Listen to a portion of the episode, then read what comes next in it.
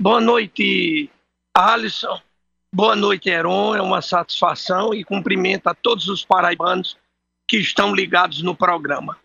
Presente, o Tribunal de Contas divulgou hoje um relatório com dados preocupantes de que prefeituras do estado, por exemplo, ignoraram gastos mínimos com saúde e educação, mas torraram mais de 54 milhões de reais com os festejos juninos. Esse era um alerta que já vinha sendo emitido pelo próprio TCE e também pelo Ministério Público. A partir desses dados, quais são as providências que o TCE deve tomar em relação a essas prefeituras? Muito bem, Alisson você sabe que ninguém pode ser julgado sem um devido processo legal, que é a ampla defesa e o contraditório. Todos terão oportunidade de apresentar suas razões para que o tribunal analise à luz do princípio da legalidade, porque razão é mesmo em estado de calamidade, mesmo descumprindo determinados princípios constitucionais mesmo é, havendo desequilíbrio é, orçamentário financeiro, resolveram fazer esse tipo de festividades.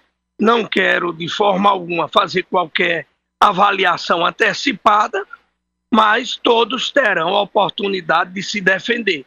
E o tribunal vai analisar e vai julgar é, no momento certo após a defesa dos jurisdicionados. Presidente, quando o relatório do TCE, por exemplo, aponta essa questão da falta de investimentos em saúde, municípios que estavam é, com calamidade pública ou que não, ou que gastaram bem mais do que o ano passado, diante desses dados, se entrar especificamente em determinada gestão, para o prefeito e para a cidade, qual é que fica a mensagem? Quais são as consequências, inclusive jurídicas, para um fator como esse? Na minha opinião, são duas razões.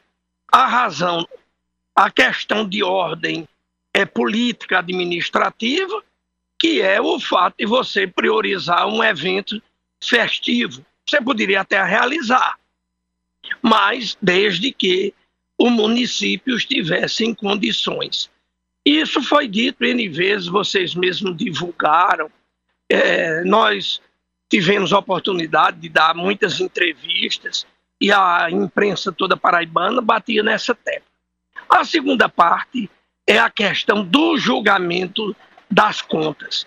E ela será analisada dentro dos princípios da administração pública. Legalidade, impessoalidade, moralidade, publicidade, eficiência, economicidade. Então, tudo isso será examinado. Então, ele terá a oportunidade de justificar. Se conseguir, tudo bem. Se não conseguir, haverá comprometimento nas suas contas. Conselheiro nominando Diniz, presidente do Tribunal de Contas da Paraíba, muito obrigado pela sua participação e pelos esclarecimentos de diversos assuntos aqui na Hora H, falando para toda Paraíba. Boa noite para o senhor. Eu quero, antes de encerrar, lhe dar em primeira mão. O trabalho que o Tribunal de Contas fez foi a partir de um sistema desenvolvido no Tribunal de Contas. Então, o relatório ele é muito cumprido, muito complexo.